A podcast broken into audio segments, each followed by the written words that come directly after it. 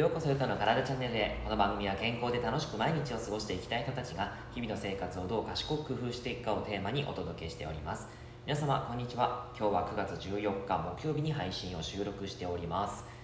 さて今日はですね0 to 100じゃなくていいんだよっていうお話をしていきたいなっていうふうに思っています。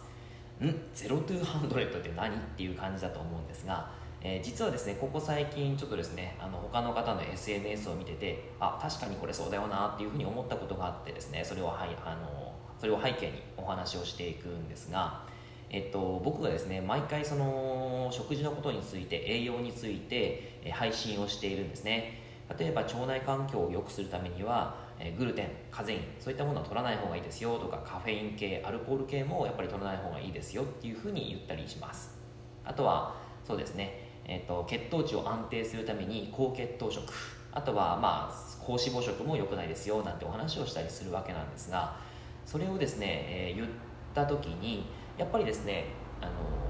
他のお客様から、えー、結構ですねこれはダメなんでしょ？っていうふうに、えー、結構 LINE 公式 LINE で、えー、メッセージいただいたりとかあと DM でメッセージいただいたりするんですね。で、えーと、やっぱり食事に対してですねそのこれがダメっていうふうに言われるとあの日本人的にですねやっぱり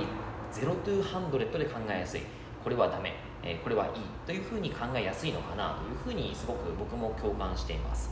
えー、そういうふうにですねその僕が SNS で見た人のことに書いてあったんですけども実際にですねやっぱりそういったものっていうのは個体差があるんですね、えー自分自身のその例えば生活環境であったりとか、まあ、昔から食べてきたものであったりとかそういったことの背景があり個体差がどうしてもできます、まあ、もちろん遺伝子もありますしね。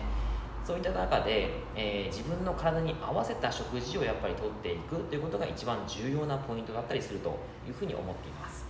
えー、でやっぱりですねあと自分の気持ちですよね。あのグルテンとかってえー、いわゆる小麦ですけどもそのパンとかってすごい美味しいじゃないですか。なので、えー、やっぱりパンをですねやめるっていうことはなかなか厳しいっていう方すごく多いです。僕のお客様でも非常に多いですね。なので、えー、僕がお伝えしているのはそのパンを食べる日はあっていいですよというふうにお伝えしてます。で食べる日があであとはやっぱりそれがずっと続いてしまうとその腸内環境に影響を及ぼしてしまうからやはり嗜好品として、えー、1週間に1回とか、まあ、2週間に1回とかそんな感じで取っていただいたりするのはすごくいいですよっていうお話をしたりします、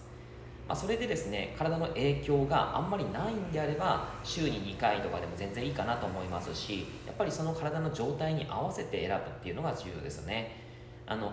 乳製品に関してもカゼイン系に関してもあんまりこう下さないというふうに形あのかた、えー、大丈夫であればそれはそれでいいのかなというふうに思います。なので例えばチーズとか、えー、ヨーグルトとかそういったのを食べるときにあの問題なければ、えーまあ、これもちょっとあんまり多くなってはよくないかなというふうに思いますがあの全然いいのかなというふうに思います。やっぱりこうまあ0 to 100ではなくて、えーこのぐらいだったらいいのかなっていう50対50ぐらいのあの自分のやっぱり個体差に合わせたグレーゾーンというか そういったのをやっぱり作っていかなきゃいけないのかなというふうに思うんですね。というのがあの僕自身ですねあの結構食事食を楽しむ人間です、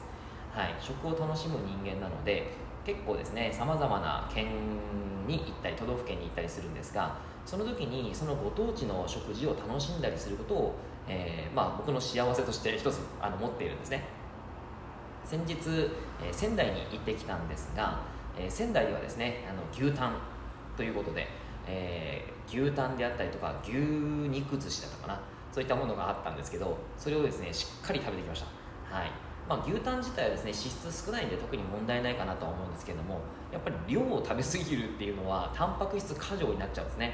はい、なので結構それ自体がその腸内環境を悪化させてしまうってことは自分で分かっているわけです。ただやっぱりそれをですねちゃんと食べた時にあの、まあ、次の日の調子は特に問題ないなとかですね。あとはやっぱりそれを食べて、えー、すごくこう幸せになれるとかですね。そういったところ時があって非常にいいのかななんて思います。高知ではですねあのその,、えー、その前に高知にも行ったんですけども高知ではカツオのたたきですね。あのそれをカツオのたたきがすごい美味しかったんですけども通常ですね僕ポン酢とか、うんまあ醤油とかで食べてたと思うんですが、えー、高知に行った時に塩で食べるカツオのたたきを食べたんですね、えー、それがですね本当に絶品でした。本当に美味しくてびっくりしたんですけども、えー、食べたことありますか？塩でカツオのたたきを食べる、まあ、高知の塩だったから美味しかったのかもしれないんですけども、えそれを食べた時にですねあこれはもうやっぱり塩で食べるべきだなっていうのを改めて、え実感してしました、うん、すごく美味しかったです、はい、という形でですね結構そのカツオのたたきに関しても鉄分が非常に豊富に入っているわけですよね。あのタンパク質はもちろん入ってますしね、えー、ビタミン B 群とかも入っているわけですが僕に僕はですね、あのー、特に、えっと、血液を毎月失うわけではないんですね。なのであの鉄分ってそこまで補給しなくても大丈夫なんですけどもやっぱりそういう時はちゃんと食べちゃいますよね。しっかり食べちゃいます。はい、なのであのそういう時がやっぱりあるのは本当にいいのかな。って自分の調子の状態を見ながらですね、え、それは思ったりしています。はい。やっぱりですね結構重要なのは本当に自分の状態を見て、え、いい状態が継続できるような食生活をすること。というのが本当にいいのかなというふうに思いますのでやっぱりその0 to 100ではなくて、えー、ちゃんといい知識を取り入れながらちゃんと適切な情報を取り入れながらその試してみて自分の体に合った食生活生活習慣を作っていくっていうことが非常に大切なのかななんていうふうに思います。はい。皆さんはいかがですか、えー、今自分の食生活の中でこれ変えたいなっていうのがあったりしますか、えー、結構そういったのはですねあのやっぱりあったりする方も多いかと思います。自分でコントロールできればいいんですよね。あのできればいいんですけどもなかなかコントロールできないという方も多くいらっしゃると思いますのでそんな時はですねやっぱり、まあ、人にちょっとこれを食べて食べそうになったら食べようとしてたら、えー、注意してっていうふうに言ったりですね。あの周りの、えー、人たちに宣言してあげるのもすごくいいんじゃないかなというふうに思います。はい、えー、食事はですね本当にこう毎日していくものなのであの人間はですね食事をしてで吸収したものからえー、できているので体ができているのでちゃんとこの吸収がうまくいくということを念頭にですねあの食事を選んでいただけたらなと思います、まあ、そういった発信もまたちょっとずつしていこうかなと思いますんでよかったらぜひぜひ聞いてみてください。はい。というわけでですね内容は以上になります。内容がいいなって思えたらいいねマークやフォローを押していただけると励みになります。今日もラジオを聴いてくださってありがとうございました。では良い一日を。